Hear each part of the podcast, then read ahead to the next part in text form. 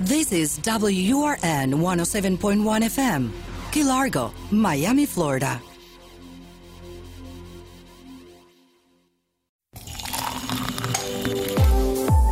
Con un café y las noticias día a día, estás completamente preparado para el nuevo día.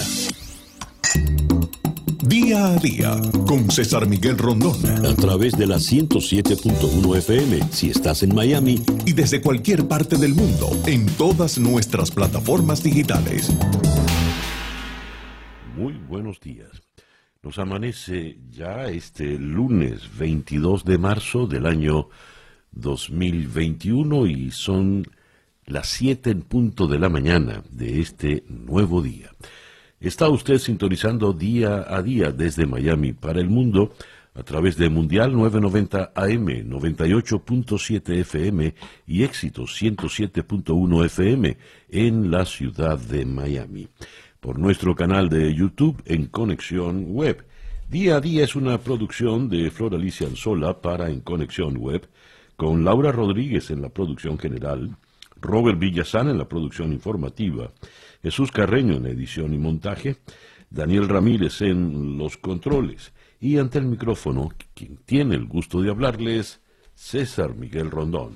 Día a día es una presentación de South Date Toyota y South Date Kia Miami, los dealers, donde nos aseguramos que salgas con tu auto feliz y satisfecho. Siete y un minuto de la mañana. Calendario lunar. Para el día de hoy tenemos a la luna creciente en cáncer. La luna de cáncer es la luna de los sentimientos, es la luna de los sentimentales. Eh, dice aquí, la sensibilidad estará a flor de piel se estimulan los vínculos familiares y sentimentales. Es la luna de los enamorados, es la luna de la pareja, es la luna además de la fertilidad y está en creciente y es la luna de los niños, usted ya sabrá sumar todos esos elementos. Es una buena luna para eh, sembrar y podar plantas, sobre todo aproveche que está creciente la luna. Es una excelente luna para mudarse, para cambiar de casa o de apartamento. Y es una magnífica luna también para los placeres gastronómicos. Una luna pues por demás generosa, luna creciente en cáncer, sol en Aries, cuando nos amanece este lunes 22 de marzo del año 2021. Y que sea este para todos, en cualquier rincón del planeta donde usted se encuentre, el mejor día posible. El reloj nos dice que ya son las siete y tres minutos de la mañana. Escuchemos ahora el reporte meteorológico en la voz de Alfredo Finale. Muy buenos días, Alfredo. Hola, ¿qué tal César? Muy buenos días para ti y para todos los amigos que están en sintonía.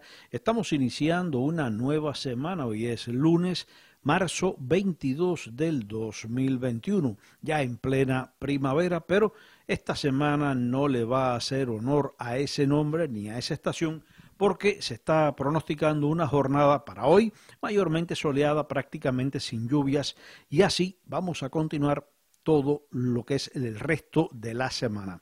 Una jornada con temperaturas máximas hoy que quedan todavía en el rango alto de los 70. Se esperan valores hoy entre 75 a 79 grados Fahrenheit. Vamos a tener vientos variables débiles con calma en la mañana, luego en la tarde combinados con vientos de región oeste-noroeste que en el mar podrán alcanzar de 5 a 10 nudos, olas de 2 a 4 pies de altura, la bahía ligeramente movida. Ayer Miami llegaba a 78 grados Fahrenheit como temperatura máxima y este valor ocurrió alrededor de las 2 y 53 minutos de la tarde, 3 grados por debajo de lo normal para esta fecha. Hoy, ya les decía, volvemos a quedar con máximas en el rango alto de los 70. Próximos días, poco cambio en general, mayormente soleados, sin lluvias y un ascenso gradual de las temperaturas. Yo soy Alfredo Finale y les deseo a todos muy buenos días. Muchísimas gracias, Alfredo. Alfredo Finale es el meteorólogo de nuestra emisora hermana, actualidad 1040 AM. Las noticias de hoy en Estados Unidos. The Washington Post destaca hoy que eh, la administración de, vacunas no ha estado suficientemente coordinada y en algunos lados, en algunos sectores, eh, se está brindando la vacuna AstraZeneca. Sin embargo, eh, el público, luego de toda la campaña que hubo en Europa, tiene sospechas con la vacuna de AstraZeneca y la Universidad de Oxford. Recordemos que en Europa esa vacuna ya fue plenamente aprobada y descartaron los casos que, los pocos casos que se dieron con problemas. Pero basta que usted siembre una duda para que esa duda se permanezca allí. En Dallas, eh, los suburbios están, eh, en los suburbios de Dallas están mm, los manifestantes. La violencia está a la vuelta de la esquina. Hay eh, preocupaciones de extremismo en el FBI. Eh, cuando 19 personas de estas zonas están señaladas y acusadas eh, de los hechos del 6 de enero. En el The New York Times tenemos acá, eh, hablando de los sucesos del 6 de enero, el caso del senador Ron Johnson de Wisconsin. A ver, el senador Johnson incitó eh, despertó mucha indignación cuando a propósito de los sucesos del 6 de enero dijo, yo me hubiese sentido eh, mucho más atemorizado si los manifestantes hubiesen sido eh, manifestantes miembros de Black Lives Matter o de Antifa.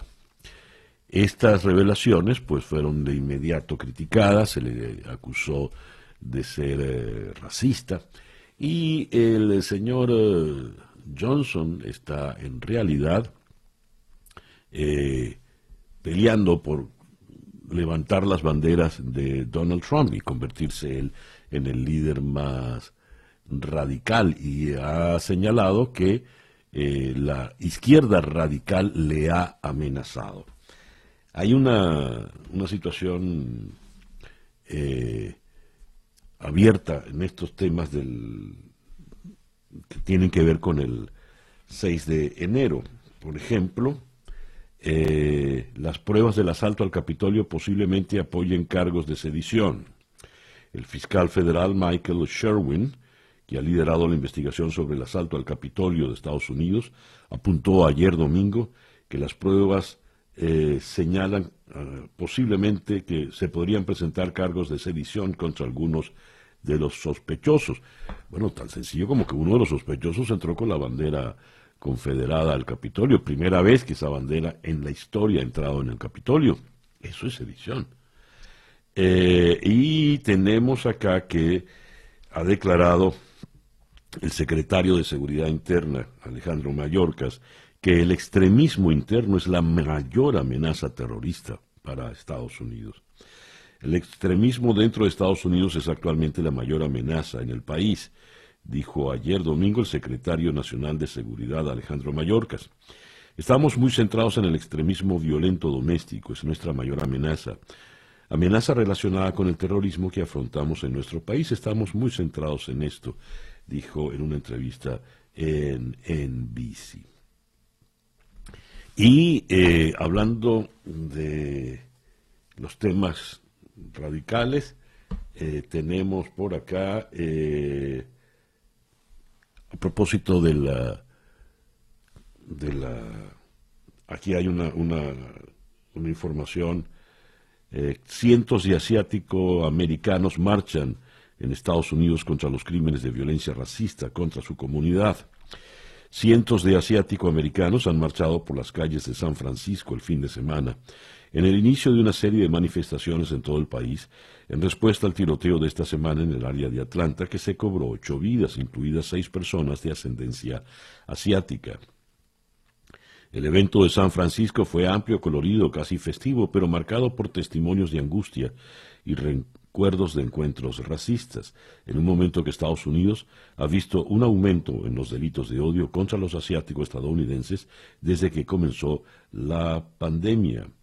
Eh, recordamos que eh, muchos atribuyen esto al presidente Trump, quien hablaba del virus chino, y tuvo un incidente una vez con una periodista de rasgos asiáticos, de ascendencia asiática, en una rueda de prensa.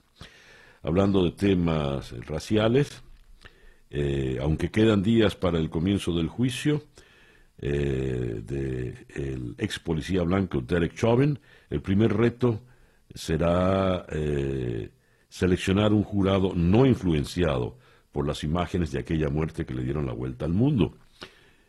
busque usted una persona que no se haya influenciado, que no haya visto el video, será encontrar la famosa aguja aquella en el pajar. Eh, y ya el juicio está pues por comenzar. Tenemos otras eh, informaciones. Eh, desde Washington, el presidente Biden enfrenta el difícil reto político y humanitario de lidiar con un pronunciado aumento de migrantes que están llegando a la frontera con México, un problema que amenaza con opacar su ambiciosa agenda. Los asesores de Biden sostienen que este heredó una situación imposible tras los esfuerzos sistemáticos por desmantelar las normas migratorias emprendido por el gobierno anterior de eh, Donald Trump. Pero en momentos en que el Congreso se dispone a debatir nuevas leyes migratorias, las imágenes y las narrativas de la gente en la frontera están acaparando a los titulares desviando la atención de las gestiones de la Casa Blanca por promover el enorme paquete de rescate financiero aprobado para aliviar los estragos económicos causados por la pandemia del coronavirus.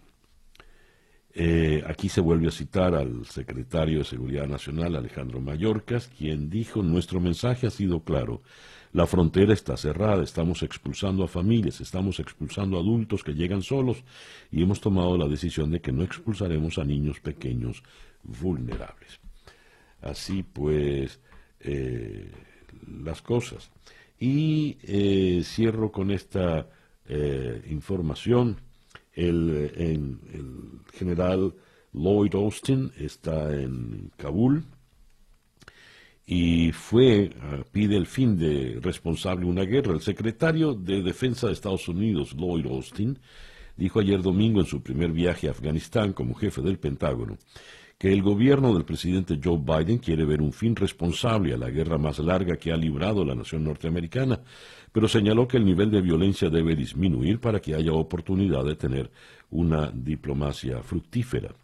Ante las interrogantes sobre cuánto tiempo más se quedarán los soldados estadounidenses en Afganistán, Austin comentó que en términos de una fecha final o de fijar una fecha específica para el retiro de las tropas, eso le corresponde a mi jefe.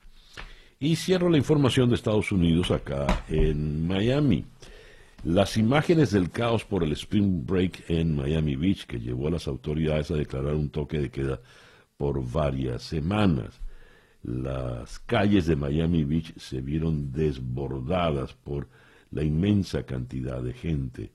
Eh, caos y desorden, eso es lo que trajeron los turistas a Miami Beach, dijo ayer el alcalde Dan Gelber. Por tal motivo, las autoridades locales declararon el estado de emergencia en la ciudad, famosa por sus playas, por preocupaciones de que las grandes multitudes que se reúnen para el Spring Break representen un riesgo de contagio de eh, coronavirus. En Miami Beach ya existía un toque de queda desde la medianoche por la pandemia, pero este fin de semana la medida se adelantó a las 8 de la noche, desde las 8 y hasta las 6 de la mañana. Así serán las cosas que en la primera página del diario El País en Madrid tenemos una fotografía de la multitud eh, en las calles de, Miami Beach. Eh, toque de queda contra el holgorio, así han titulado allá en, España. se declaró estado de emergencia. Y ha habido también asuntos de violencia. Se hizo viral un video en un restaurante de Miami Beach de golpes. Parecía una película de vaqueros de las viejas. ¿no? Eh, golpes, hombres, mujeres, todos contra todos. Algo realmente eh, horrible. Eh, Mirna Rieche nos saluda desde Río Claro, en el estado Lara. Gracias, Mirna. Ella se está comunicando por el YouTube en Conexión Web, donde usted también puede escuchar eh, nuestro programa. Por ejemplo, René Daniel Pirela está en Curicó, Chile. Eh, Nena Pisani está en Caracas. Muy bien. El reloj indica que en este momento ya son las 7 y 18 minutos de la mañana en día a día. Estas son las noticias de Venezuela. Este es un titular extraño, yo no... Eh, es de Europa Press. Maduro anuncia dos semanas de cuarentena radical en Semana Santa en Venezuela, tras confirmar segunda ola. Tal como está redactado el, titular, eh, pareciera que la Semana Santa venezolana son dos semanas. No, la Semana Santa es Semana Santa, ¿verdad? Comienza el viernes del concilio, que será este próximo viernes, y termina en el eh, domingo de resurrección, el domingo de Pascua. Bueno, el presidente de Venezuela ha anunciado eh, ayer domingo que Venezuela entrará en dos semanas de cuarentena radical, incluida la Semana Santa, aquí ya sí se entiende, para hacer frente a la segunda ola del coronavirus que atraviesa el país. El periodo de cuarentena radical empezará el lunes 22 de marzo y solo permanecerán activos los sectores esenciales, tal como ha detallado la vicepresidenta Delcy Rodríguez. También están entre las medidas del confinamiento la activación de las brigadas comunitarias, el reforzamiento del uso de la mascarilla, evitar concentraciones de gente y reducir la movilidad. Según las cifras oficiales, eh, desde septiembre de 2020 que eh, no se registraban más de mil casos diarios. Y en la última jornada, asumimos que sería el pasado sábado, se registraron 2.662 contagios solo en la ciudad de Caracas. A ver, ¿qué ocurrió en la zona fronteriza con Colombia, con la guerrilla? Efectivos del ejército venezolano y guerrilleros de las disidentes FARC de Colombia han mantenido intensos combates en la región fronteriza entre los dos países, concretamente en la zona de la Victoria, en el estado Apure. Fuertes combates entre el ejército venezolano y un grupo rebelde de las FARC, informes de helicópteros militares venezolanos en la zona, así como ataques aéreos desde aviones, según informó Conflict News Worldwide. La periodista Beatriz Galindo indicó aviones de combate K-8 realizaron un bombardeo en la parte baja de la Victoria. Momentos de angustia para los habitantes de los Arenales, el Ripial, la Capilla Santa Rosa, Santa Rita, dice ella. Relató que hay aviones, helicópteros y varios grupos de soldados con artillería pesada. Estarían en combate con grupos irregulares de la zona. Por otra parte, Rocío San Miguel, eh, de la ONG eh, Control Ciudadano, defensora de derechos humanos, dijo que pareciera estarse dando una triangulación perversa en la frontera, en la que se protegen las actividades del ELN para que sigan actuando con bajo eh, perfil y se castigan, entre comillas, a las disidencias de la FARC que quieren actuar con un alto perfil cosa tan extraña, ¿no? No estoy seguro de qué causó enfrentamientos de hoy con un grupo rebelde de las FARC, pero ha provocado una respuesta a gran escala por parte del ejército venezolano. Los militares de Venezuela no han tenido un enfrentamiento como este durante años, por lo que por lo general tratan de evitar combates a gran escala. Y mientras lo que llama la atención es que Maduro, cuando habla, habla es de los paramilitares. Según prensa latina, Maduro advirtió que la Fuerza Armada Nacional Bolivariana intensificará sus operaciones para contener las incursiones y ataques de los paramilitares eh, procedentes de Colombia. Esto lo dijo en el día de ayer.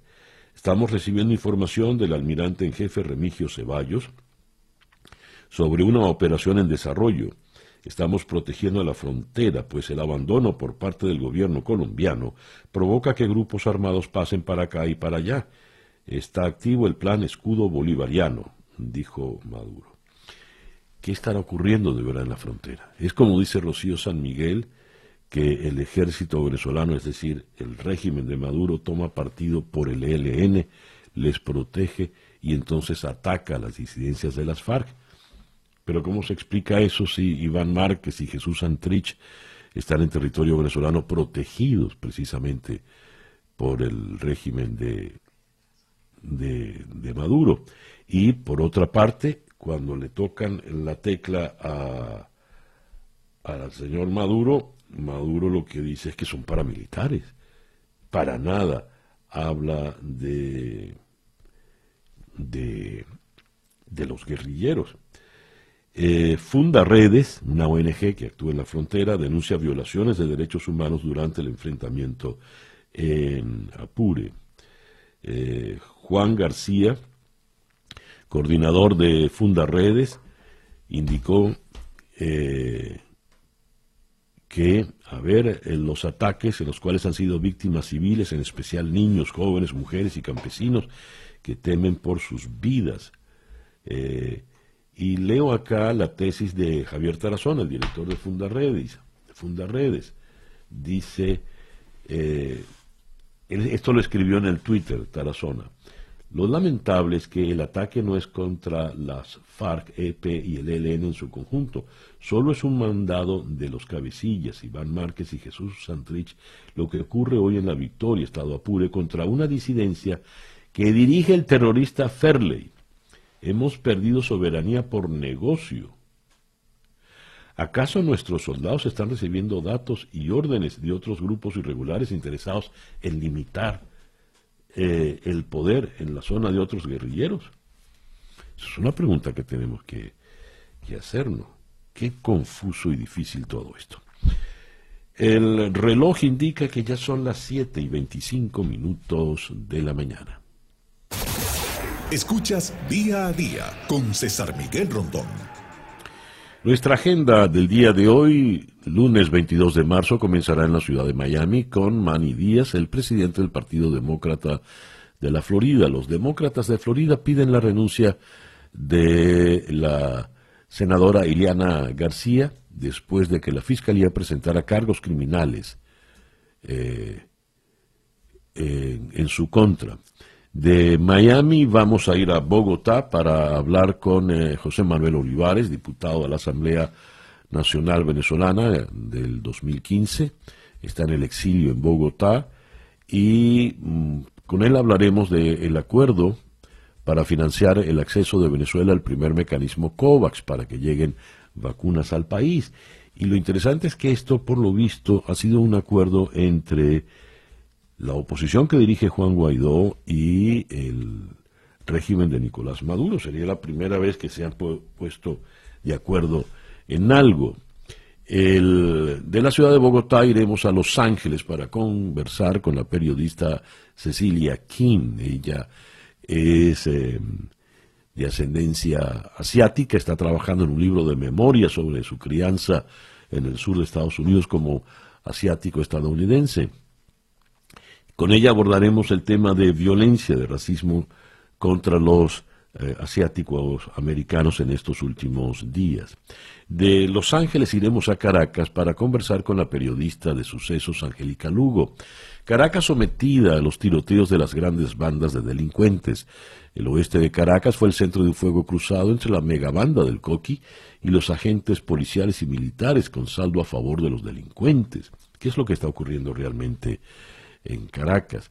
De Caracas iremos a Washington para conversar con el periodista Negar Mortazavi. Él es un político, eh, él es periodista iraní estadounidense. Irán consideró atacar una base militar en Washington y matar a un general estadounidense. Esta noticia no se las leí al momento de pasar por las informaciones de Estados Unidos.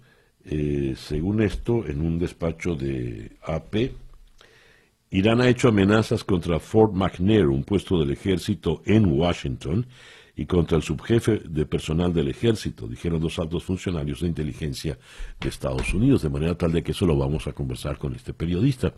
Y vamos a cerrar nuestra agenda de hoy en Santiago de Cuba, con José Daniel Ferrer, el coordinador general de la Unión Patriótica de Cuba, activista por los derechos humanos y expreso político. Protestas y huelgas de hambre en Cuba. Human Rights Watch expresa preocupación. El líder opositor José Daniel Ferrer reportó que la policía está usando la violencia contra niños, ancianos y mujeres para realizar un gran número de arrestos contra las personas que se acerquen al cerco que le impusieron a los miembros de la agrupación Unión Patriótica de Cuba. Hablaremos de esta situación, pues, con eh, José Daniel Ferrer. Esa es nuestra agenda para el día de hoy, mm, lunes 22 de marzo del año 2020. 2021. No le, no, no, no le voy a quitar un año. Escuchas día a día con César Miguel Rondón. Ya son las 7 y 33 minutos de la mañana. El editorial con César Miguel Rondón. En Voz Populi, en Madrid, leo lo siguiente. Si el gran escándalo del 2020 fue el denominado Delcy Gate, desvelado por Voz Populi, el turbio rescate de la aerolínea Plus Ultra, también destapado por este periódico, va camino de convertirse en el asunto estrella del 2021.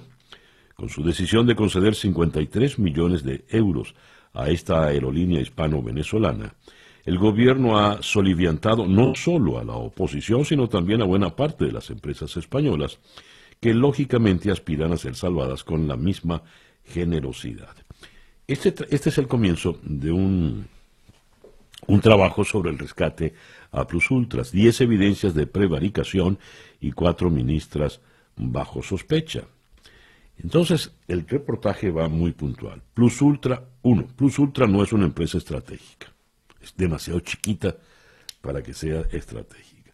Dos, Plus Ultra no es solvente. Nunca lo ha sido desde su fundación en el 2011. Tres, los problemas de Plus Ultra no tienen que ver con el coronavirus. Cuatro, la ayuda a Plus Ultra no es proporcional. Es demasiado dinero para una aerolínea muy chiquita. Cinco, el cese de Plus Ultra apenas tendría impacto porque solo mueve el 0,03% de la aviación comercial en España. Seis, los propietarios de eh, Plus Ultra no son de fiar. Siete, parte del accionariado está ligado al chavismo, y aquí me voy a detener.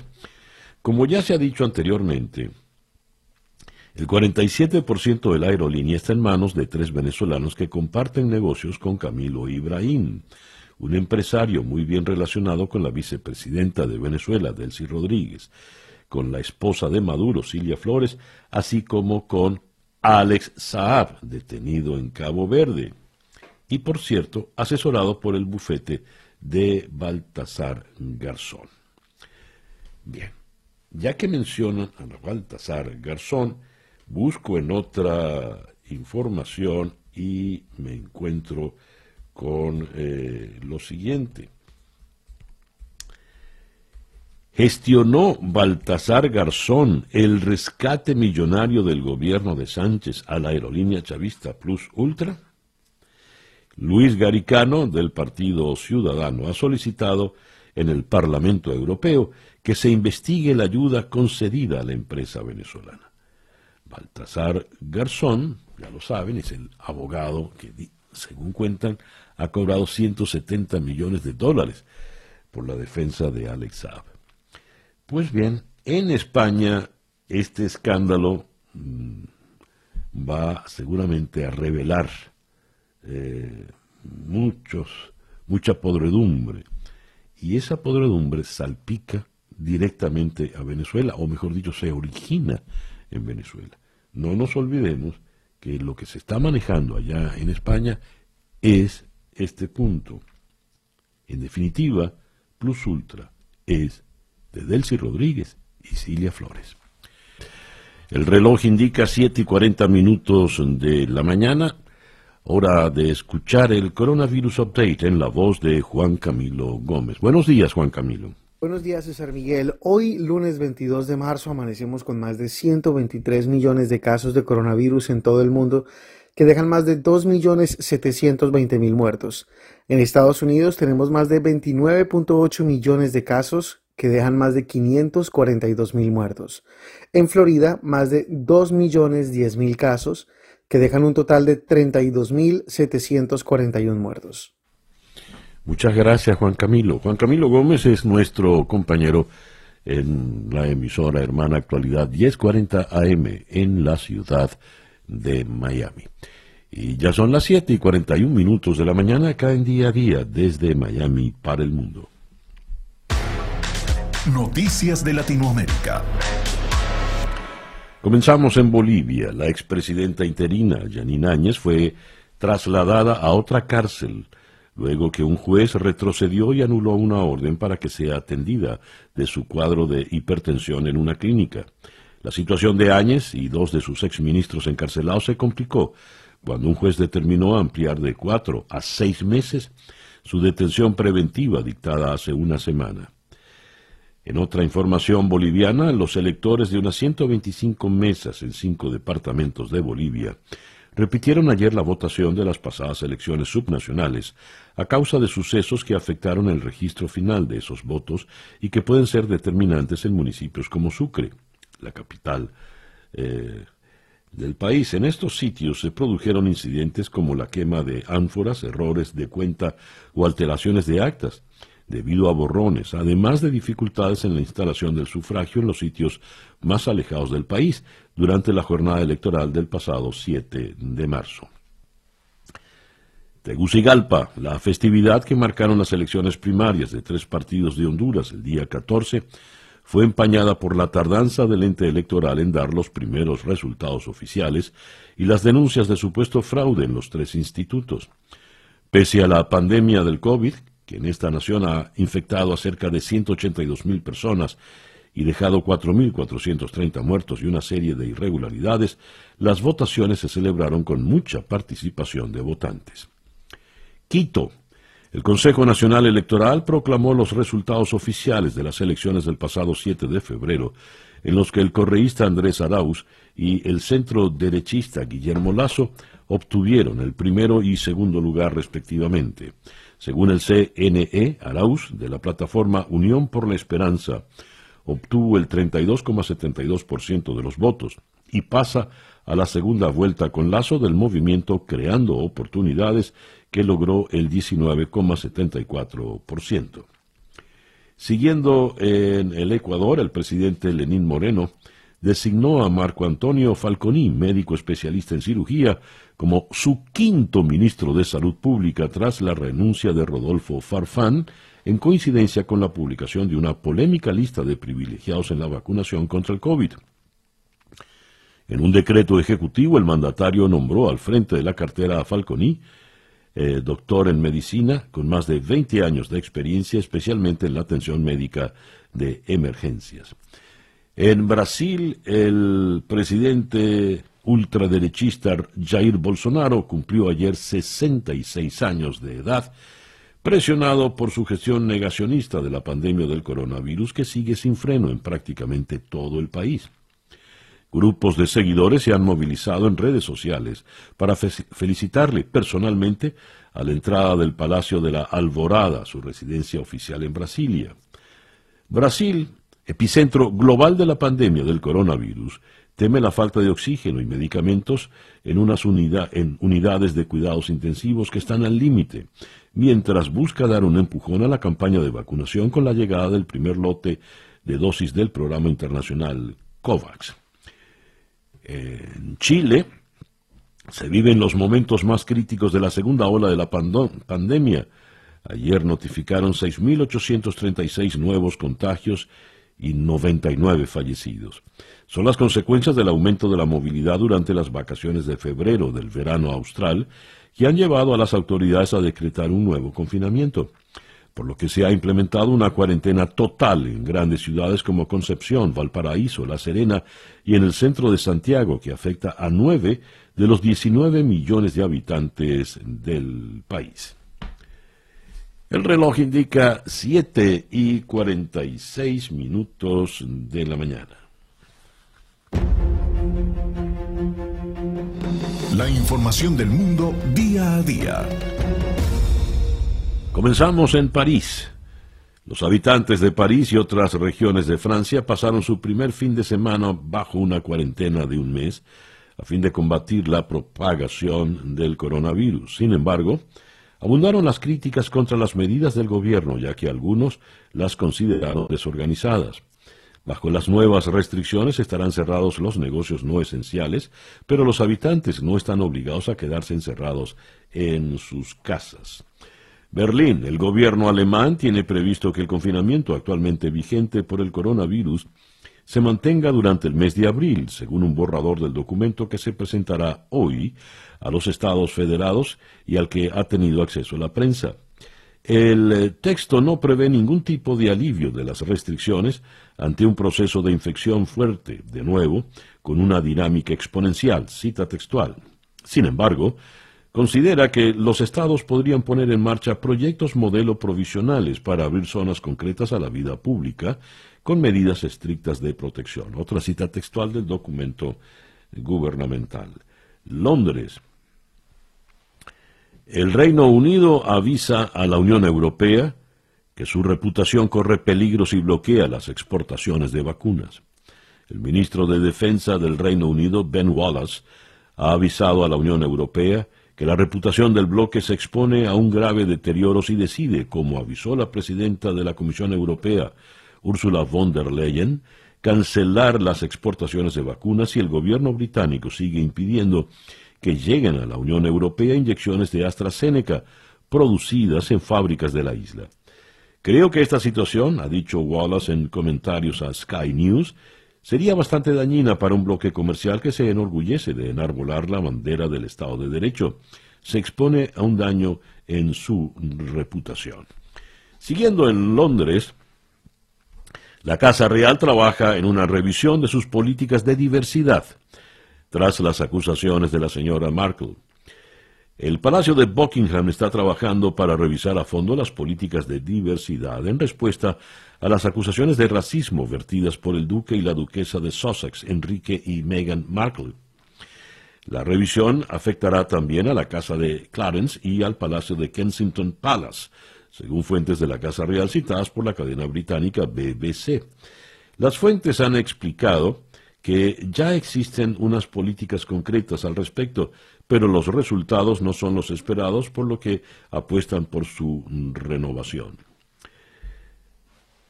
Eh, Jerusalén, el movimiento de protestas anti-Netanyahu intentó marcar este fin de semana una posición de fuerza, con una gran manifestación ante su residencia oficial en Jerusalén, a pocos días de las elecciones del martes, después de que las marchas semanales contra el primer ministro perdieran fuelle en los últimos meses.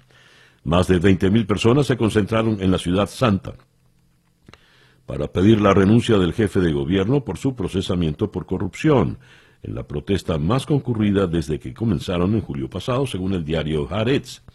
Las marchas se suceden cada sábado desde entonces, pero últimamente se habían ido desinflando.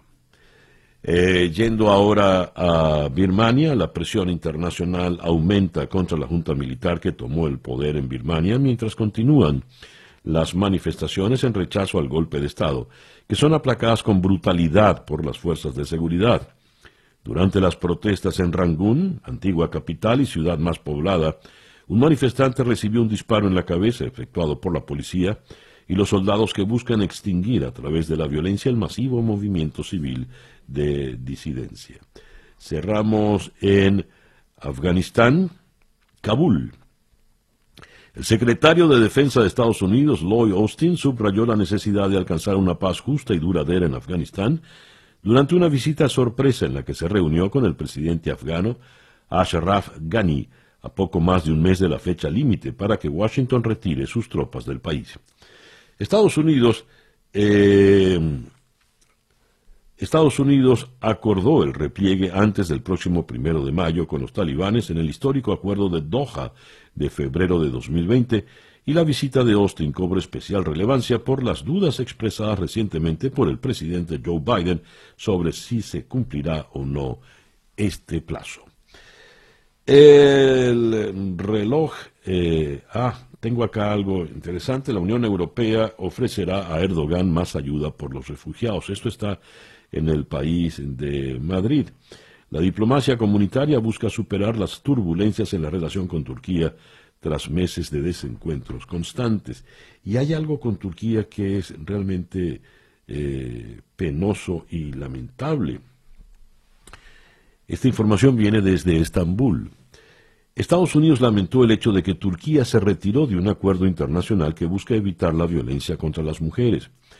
La salida de Turquía de la Convención de Estambul es sumamente decepcionante, dijo la Casa Blanca en un comunicado de ayer. La decisión es abrupta e inmerecida, añadió el presidente Joe Biden. Es un revés para el movimiento en pro de poner fin a la violencia contra las mujeres en todo el mundo. El presidente turco Recep Tayyip Erdogan anunció la retirada de Turquía eh, en la madrugada del sábado. Fue un golpe para el movimiento pro derechos de las mujeres de Turquía, que han denunciado un aumento de este tipo de violencia en el país. El reloj indica en este momento 7 y 52 minutos de la mañana. Día a día con César Miguel Rondón.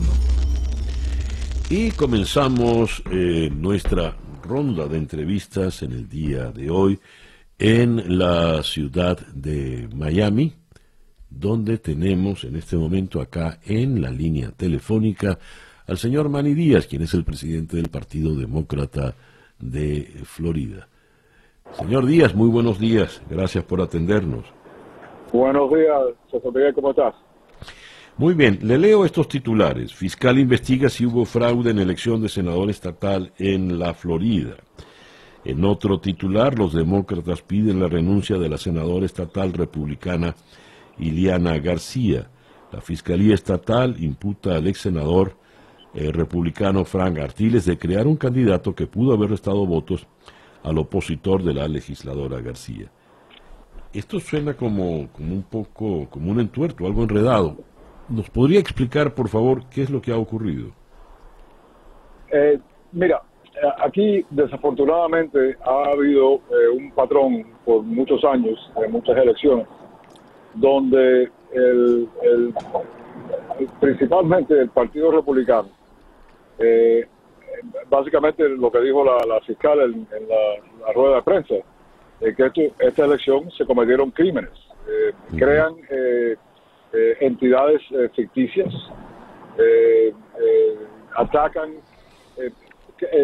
establecen candidaturas independientes, o sea, para restarle voto al candidato demócrata que está postulado contra el republicano.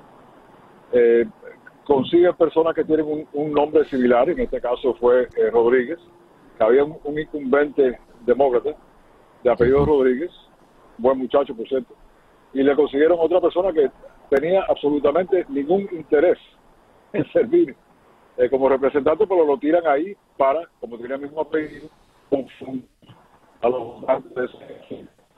Eh, y, eso obviamente es, un fraude.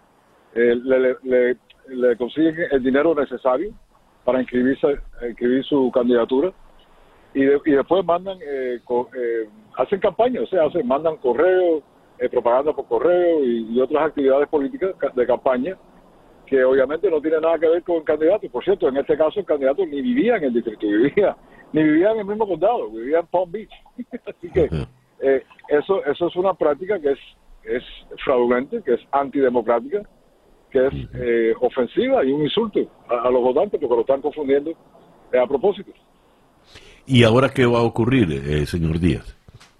Bueno, no, no tenemos mucha esperanza.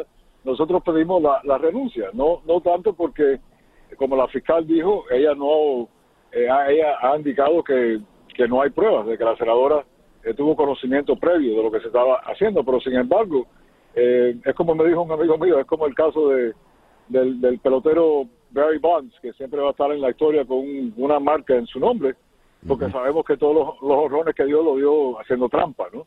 Y, y, esta, y, esta, y la senadora pues ganó, no ella, pero su victoria fue resultado de, una, trampa. Este, exacto, este muchacho, el, el, ex senador Artiles, eh, indicaron que tenía primero una caja fuerte en la casa, no sé cuántos de nosotros tenemos cajas fuertes en la casa, y después arriba de eso tenía pilas de pilas de, dinero en efectivo en la casa. ¿Quién, ¿Quién hace eso?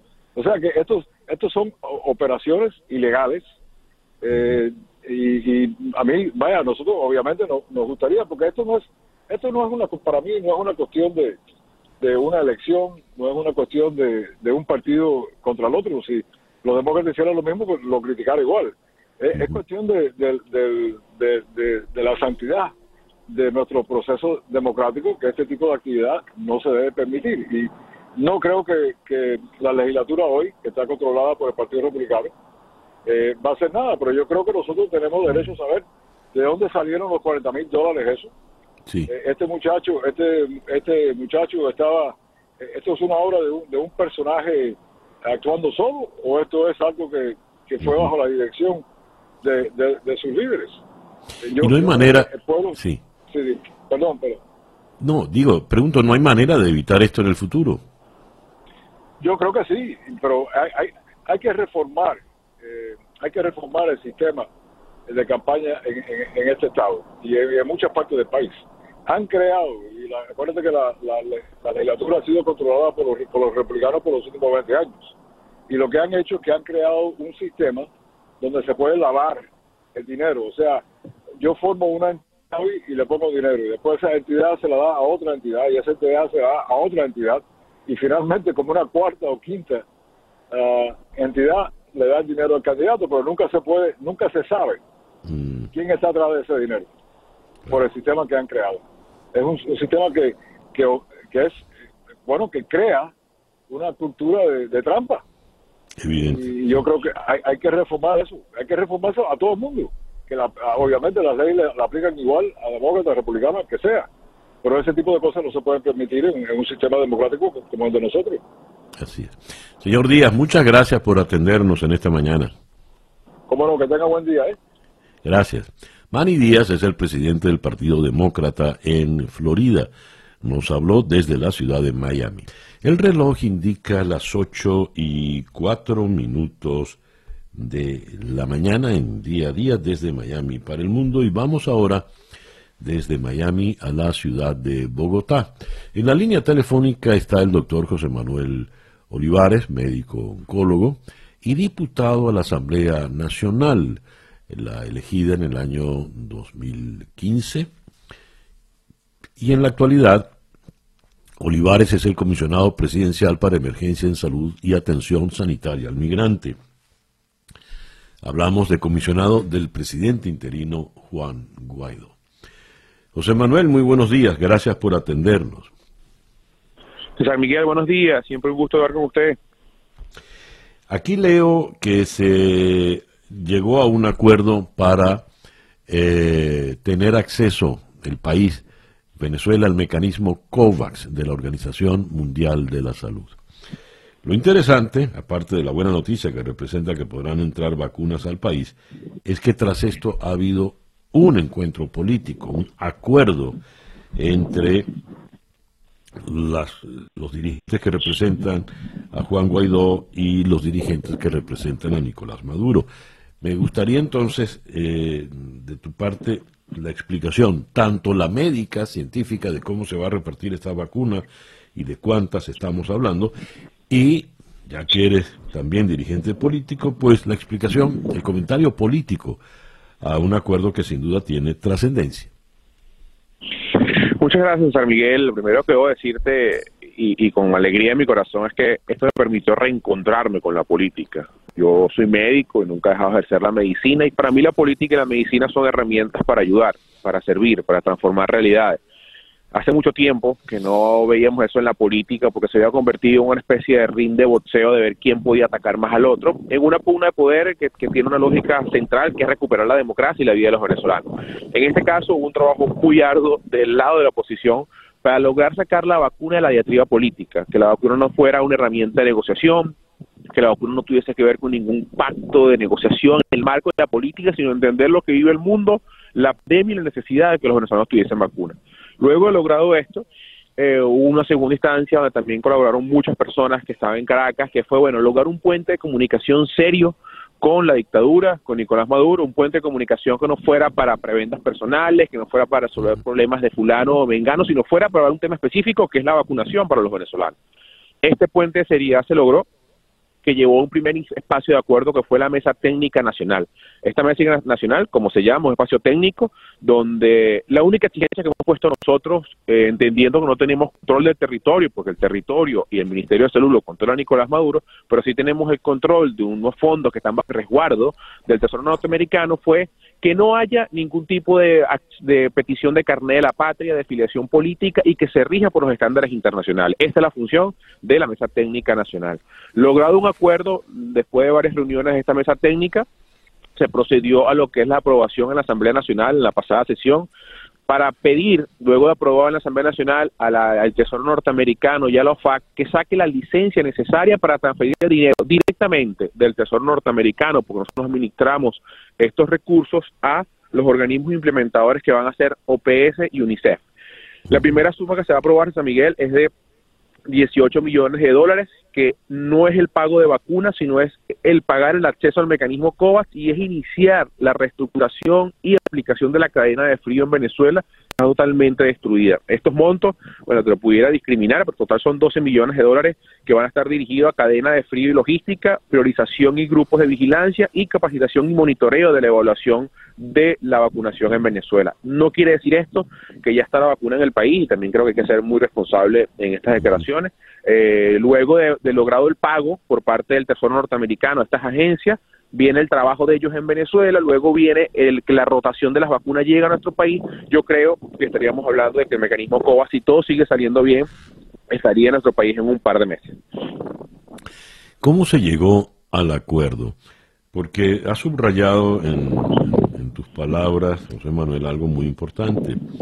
En los últimos 20 años, eh, la política en Venezuela ha dejado de existir, es entendiendo por política en letras mayúsculas eh, sectores diversos que buscan llegar a acuerdos, ¿verdad? Por el bien de una colectividad. ¿Cómo se pudo lograr ese, ese cambio tan importante?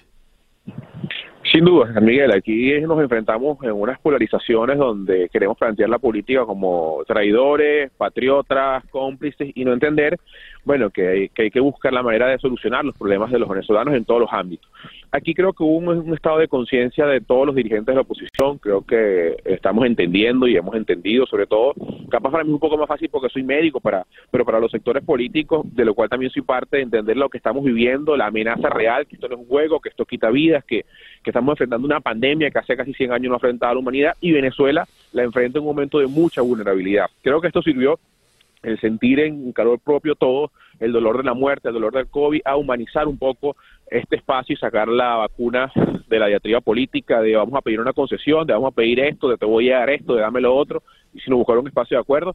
Hay un, un rol importante de los partidos del G4, debo decirlo con, mucha responsabilidad también de los jefes de los partidos del G4 en asumir esta postura. Sin duda, de, de Guaidó, de Juan, que, que, tiene un rol muy importante en este rol de, de conducir parte de la oposición como presidente interino. También hubo un rol importante de Enrique Capriles, Stalin González, que han jugado un papel de comunicación seria con algunos sectores del gobierno y bueno, y, al final muchos diputados que hemos estado en la parte técnica de esto, el diputado Pizarro, la diputada Manuela, yo y otros, bueno, en ver cómo cada quien empuja por donde puede lo que hoy es parcialmente una realidad y lo que puede permitir, César, que Venezuela salga del último lugar de vacunación de América Latina y, que, y que dejamos de ser el único país que no ha vacunado a todo el personal de salud, como ya lo ha hecho toda América Latina, que Venezuela por fin empieza a estar en esos estándares y no ver situaciones como las que estamos viviendo en este momento, luego de, de la parranda y de la, y de la responsabilidad que tuvimos en carnaval. Ya. ¿Cuándo, en definitiva, llegarán eh, estas vacunas y, y se podrá comenzar el proceso de vacunación, José Manuel? si todo sale bien, si ya hay, unos pasos que no dependen de nosotros, ya se aprobó en la Asamblea Nacional, pero ahora también depende de los tiempos de los FAC, de la Agencia del Tesoro Norteamericano, en ellos sacar las licencias, hacer las transferencias de dinero a OPS y UNICEF. Si todo sale en los tiempos planificados, yo creo que la vacunación efectiva en nuestro país podrá ser en unos dos meses. Eh, comenzará el mecanismo COVAX a vacunar en, en Venezuela, lo que se agregaría ya a la vacuna Sputnik y a la vacuna china que se encuentran en, en nuestro país si no sale, si no somos tan eficientes, si se tarda, yo creo que en el peor de los escenarios estaríamos hablando de junio.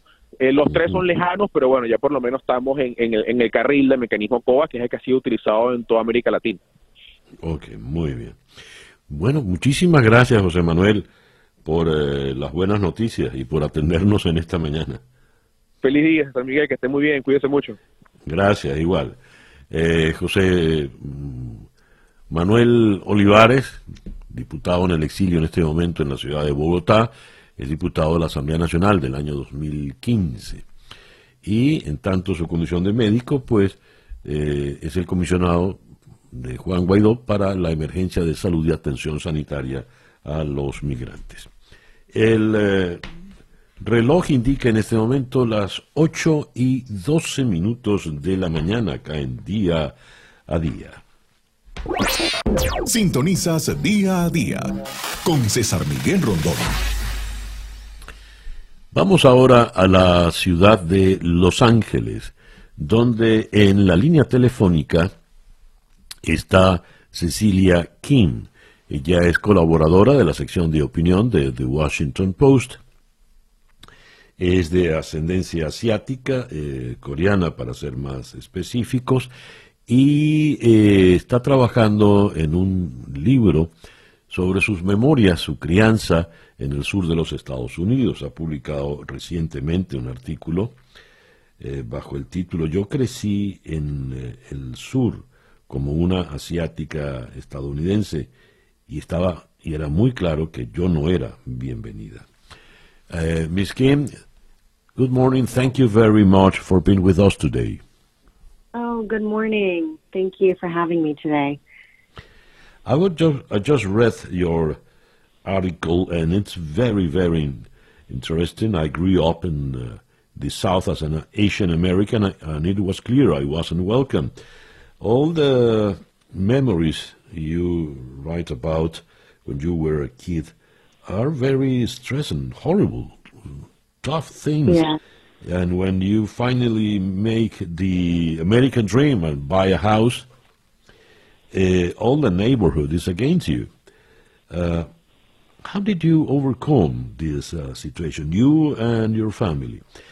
Uh, le comento a la señora King que en su artículo ella escribe sobre sus recuerdos de niña en, eh, en Los Ángeles y cómo eh, era, eh, víctima pues de, bullying en, la escuela, en todas partes, y cuando por fin lograron el sueño americano de tener una casa propia en un vecindario, era un, un, vecindario blanco y evidentemente los vecinos no los querían y, les hicieron la vida imposible. Mi pregunta es, ¿cómo pudieron superar esa situación?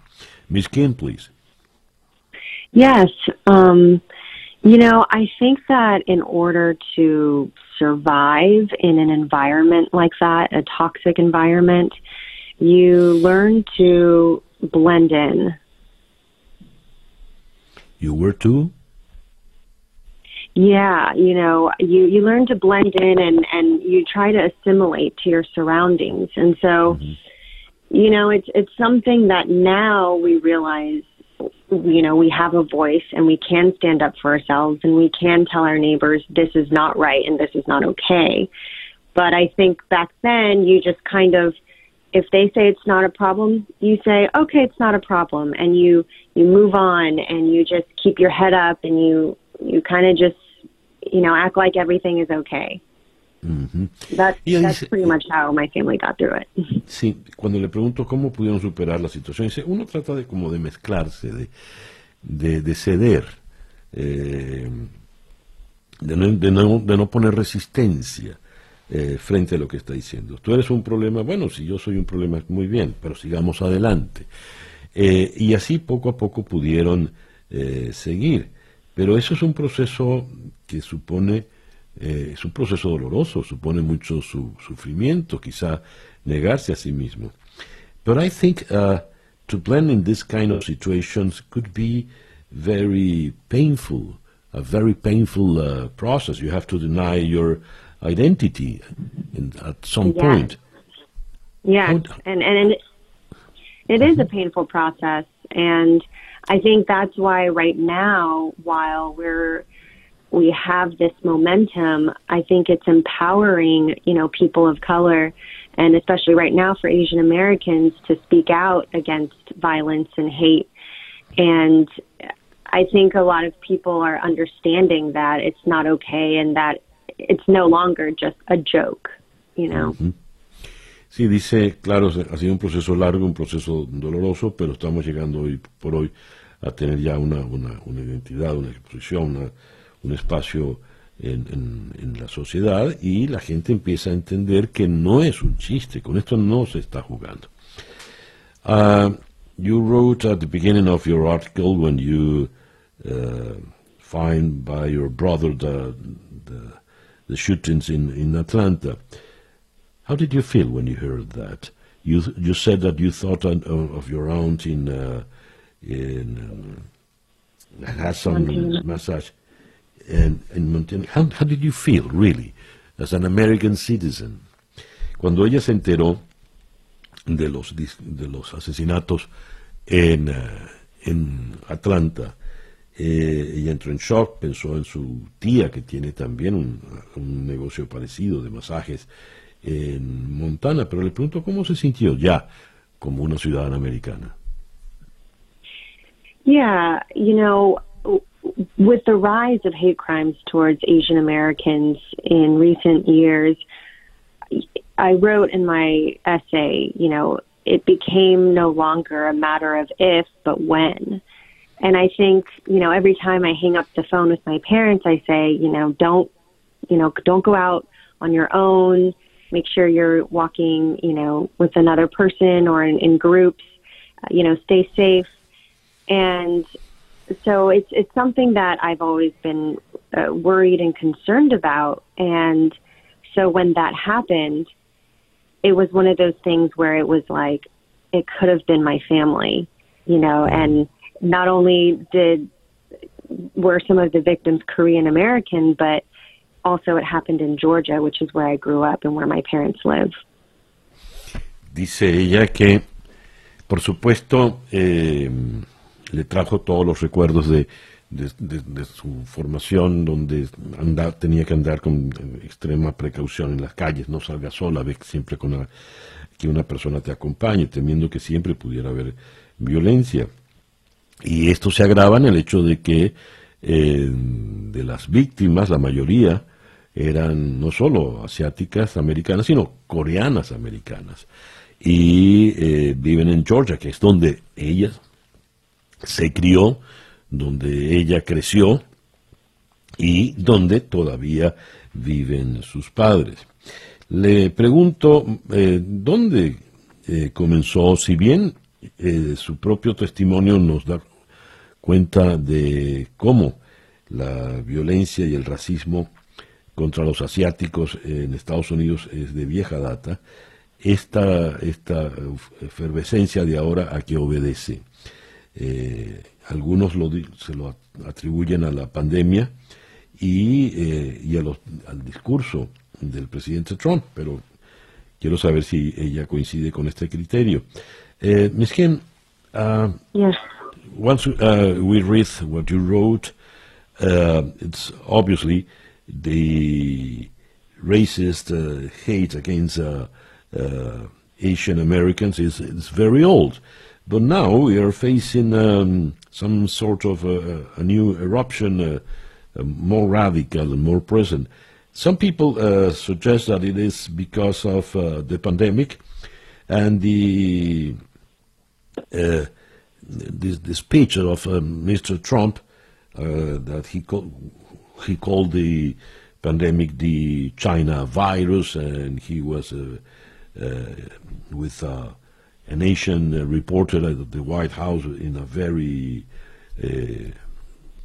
violent way once in a in a in a in a declaration. But I, I would like to to hear your opinion about this. Opinion about whether he has incited the. the no, uh, well, maybe. Uh, uh, what I mean is, I, I, would like to hear why uh, why now we have this uh, so strong uh, uh, violence against the Asian Americans.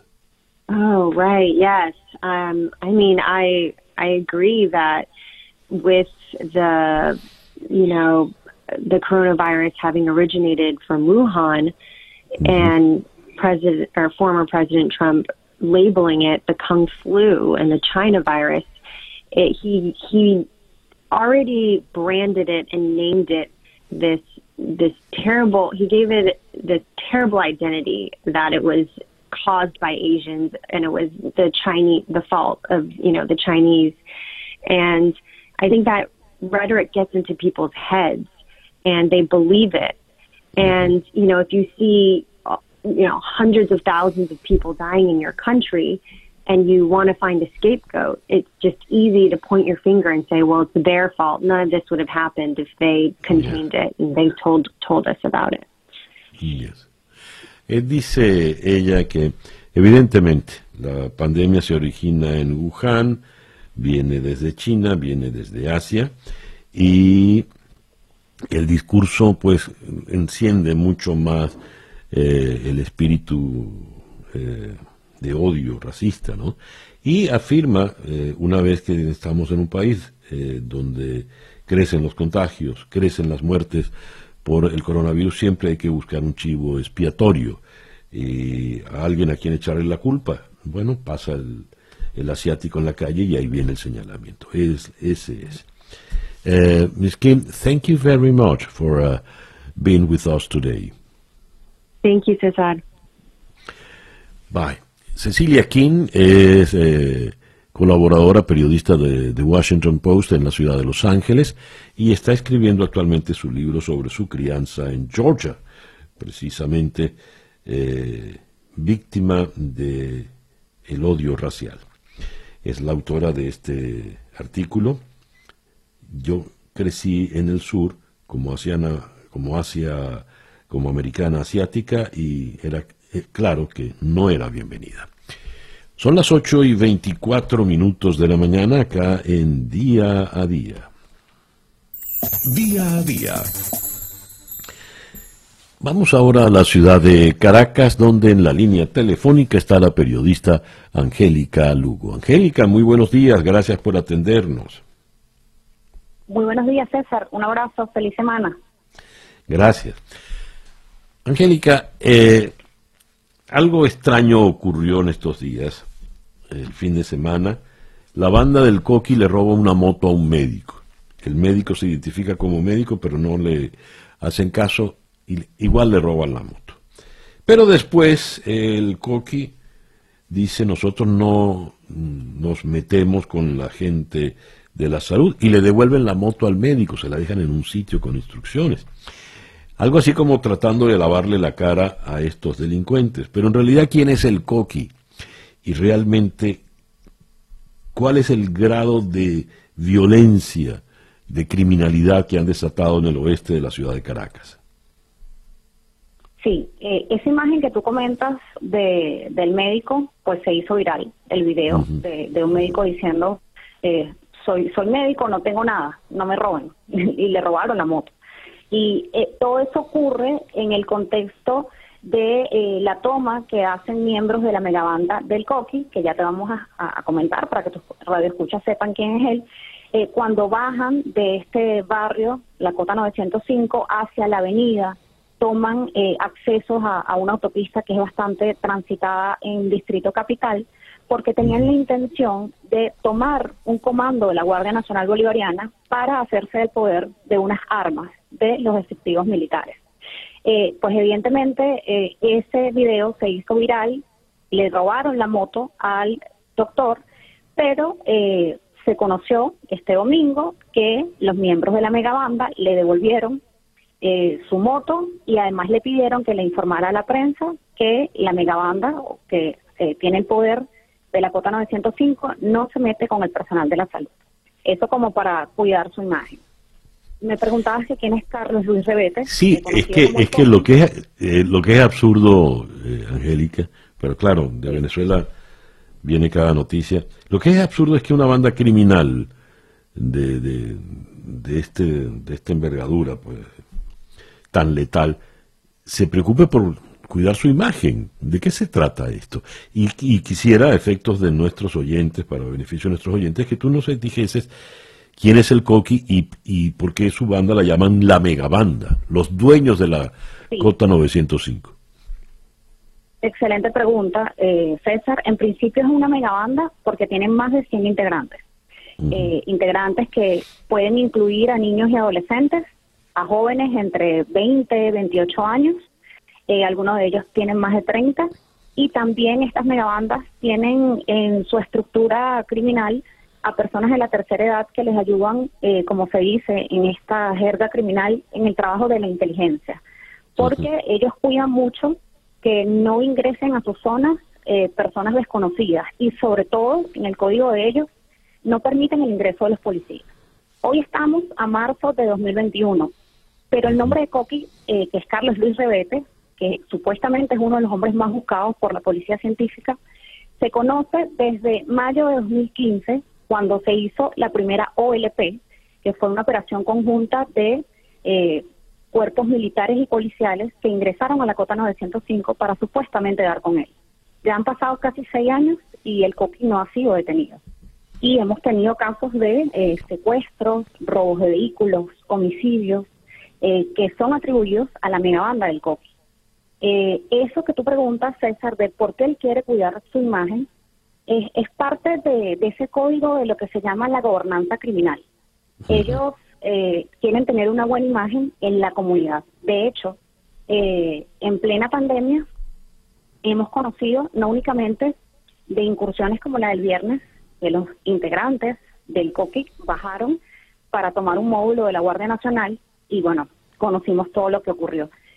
Ellos también han intentado ingresar a otras zonas, por ejemplo La Vega, eh, lo, venimos reportando desde finales de diciembre y principios de enero, de cómo han querido incursar a la, eh, incursionar a La Vega y cómo se han dado ahí los enfrentamientos con cuerpos de seguridad del Estado. Pero también en pandemia se han conocido fotos de Coqui, Carlos Luis Rebete, entregando arepas, juguetes a la comunidad de la Cota 905.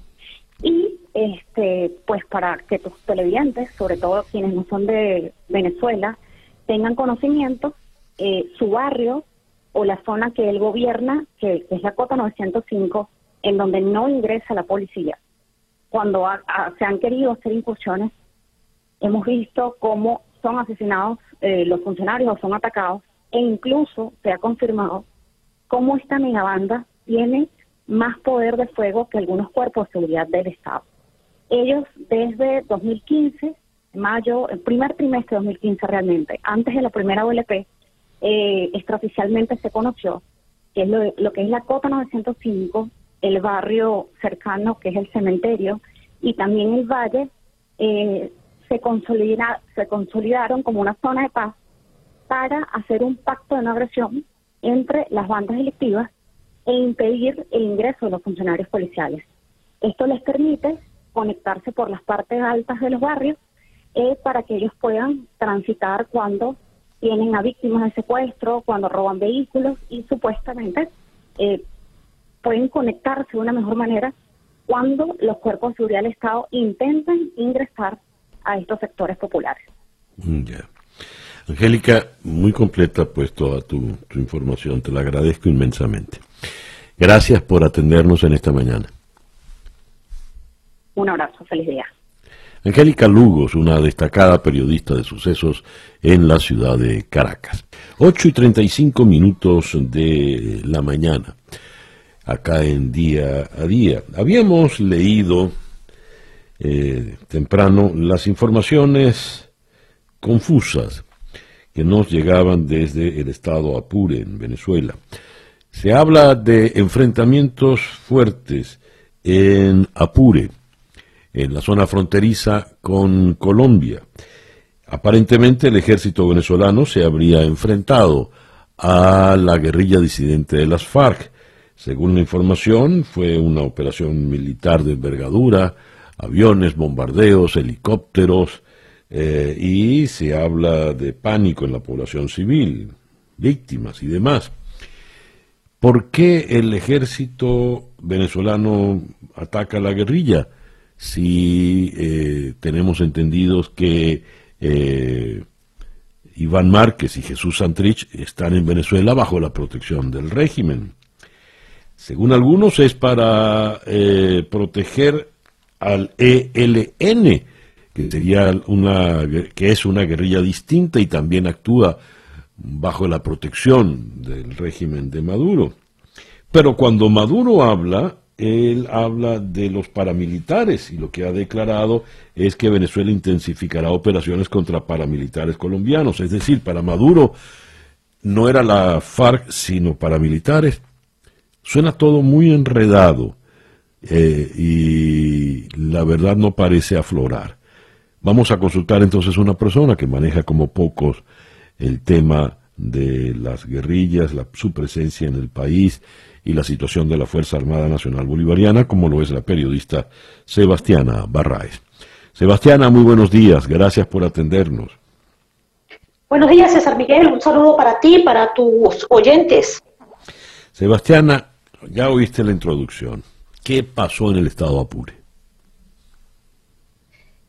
En el estado Apure lo que acaba de ocurrir es que sencillamente el ejército nacional venezolano decidió enfrentar a un grupo de las disidencias de la FARC, pero lo importante de esto es que no es a cualquier disidencia, es al grupo que no se ha plegado ni a Iván Márquez ni a Jesús Santrich.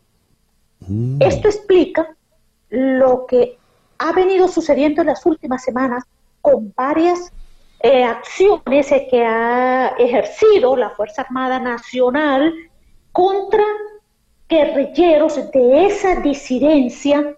Estamos hablando de la, el grupo que ha venido comandando, entre otros, eh, el comandante Arturo, alias Arturo, que está enfrentado al grupo de Santrich y de Márquez. Esto es bien importante, César Miguel, porque lo que estamos eh, reflejando con esa actuación de, la, de la Fuerza Armada Nacional Bolivariana es que sencillamente pareciera estarle haciendo el trabajo a Santrich al eliminarle a los grupos que lo están adversando en Venezuela. A ver, Sebastiana, llama la atención. Uno, el despliegue militar me gustaría que nos confirmase si en efecto hubo helicópteros, aviones bombardeos, un despliegue militar de envergadura, ¿no? Si eso es verdad, entonces este comandante Arturo tiene un poder de fuego extraordinario. Ahora, Santrich y, e Iván Márquez requieren de Maduro para acabar con el rival. Es decir, es tan cercana la relación entre Maduro, Márquez y Santrich que les protege y les hace el favor. Eso es lo que está demostrando precisamente esta actuación de la Fuerza Armada Nacional. Eh, quiero reflejar algo para que los oyentes se ubiquen. Después de las conversaciones de paz en Colombia, y ya sabemos todo lo que sucedió, surgió la nueva Marquetalia. Esa organización es donde está Santrich y está Iván Márquez.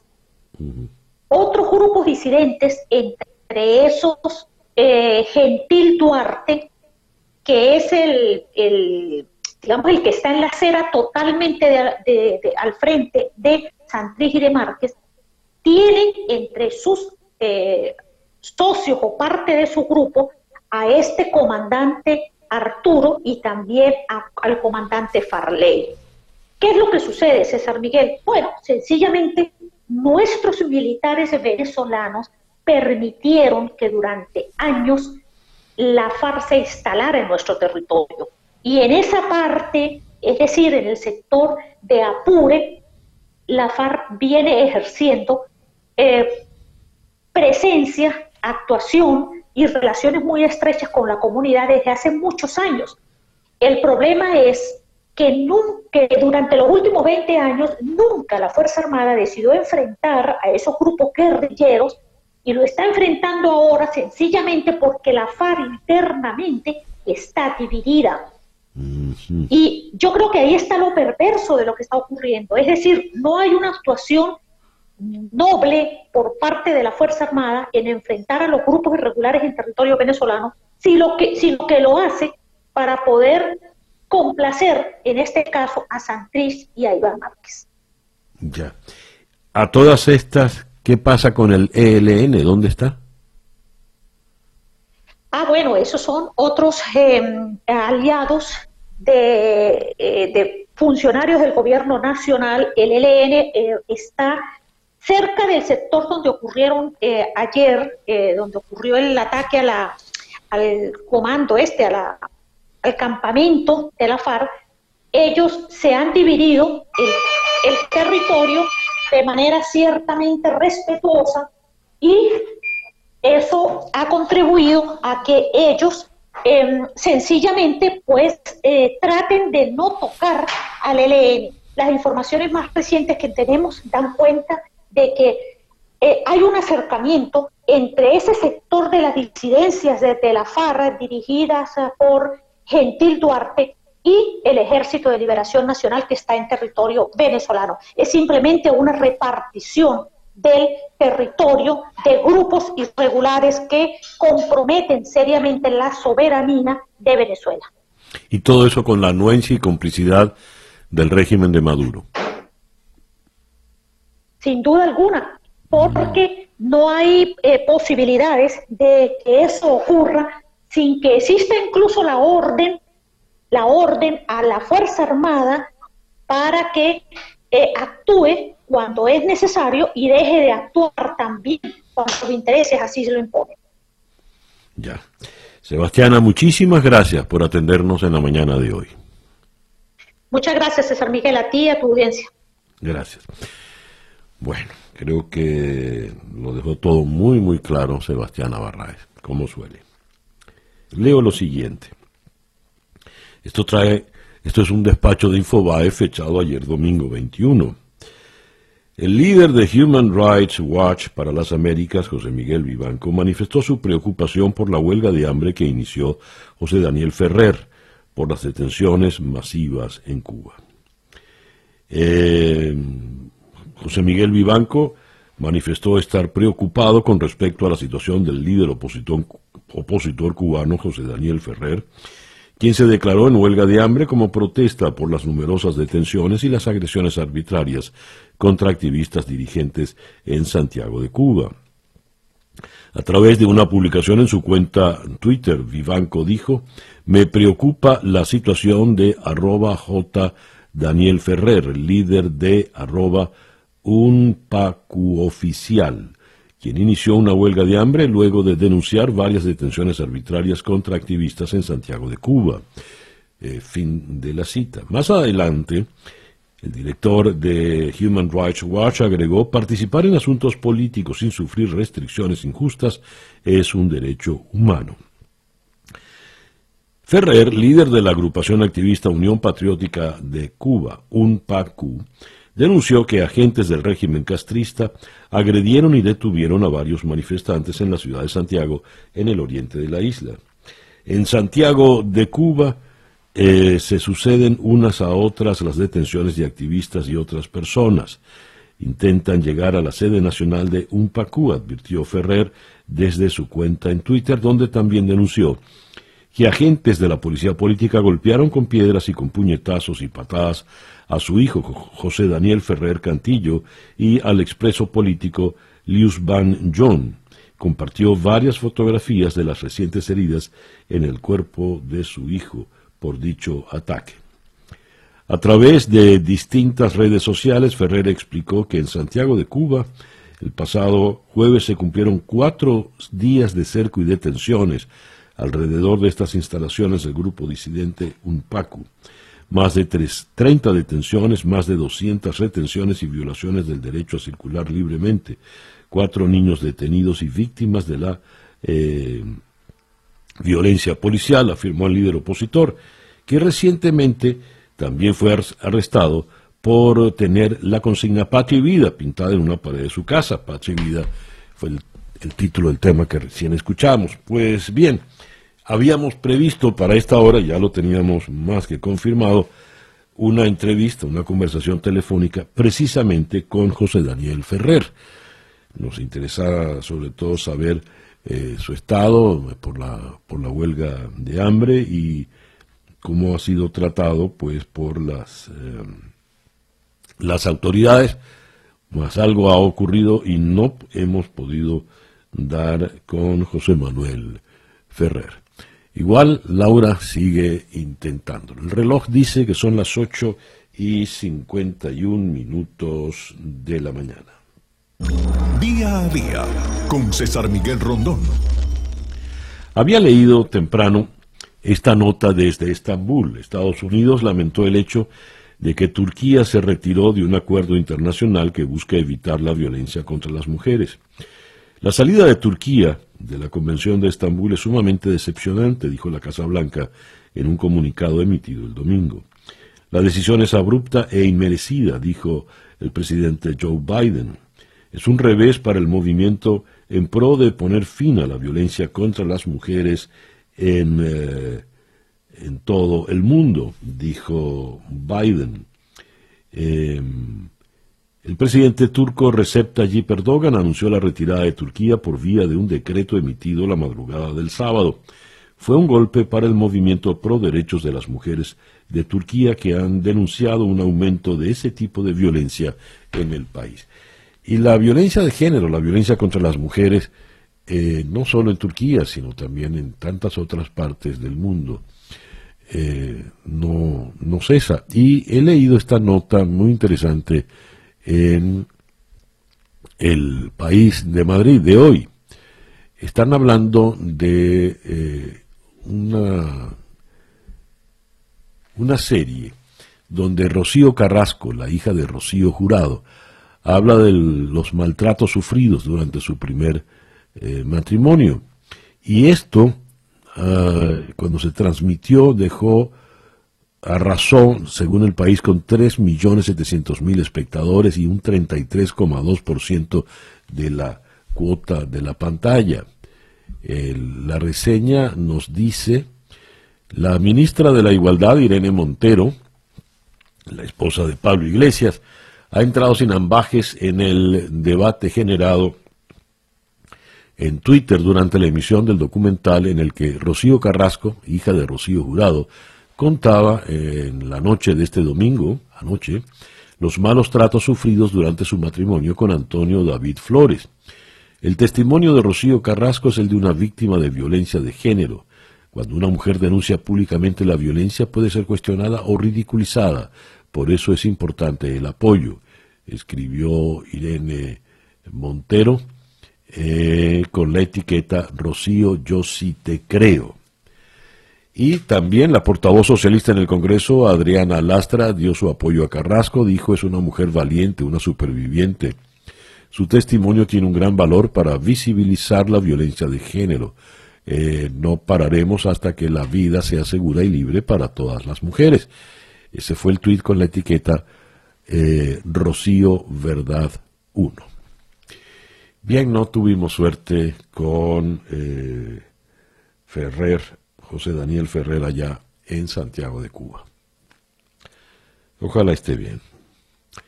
El reloj nos indica que ya son las 8 y 55 minutos de la mañana y ya pues no nos queda sino despedir.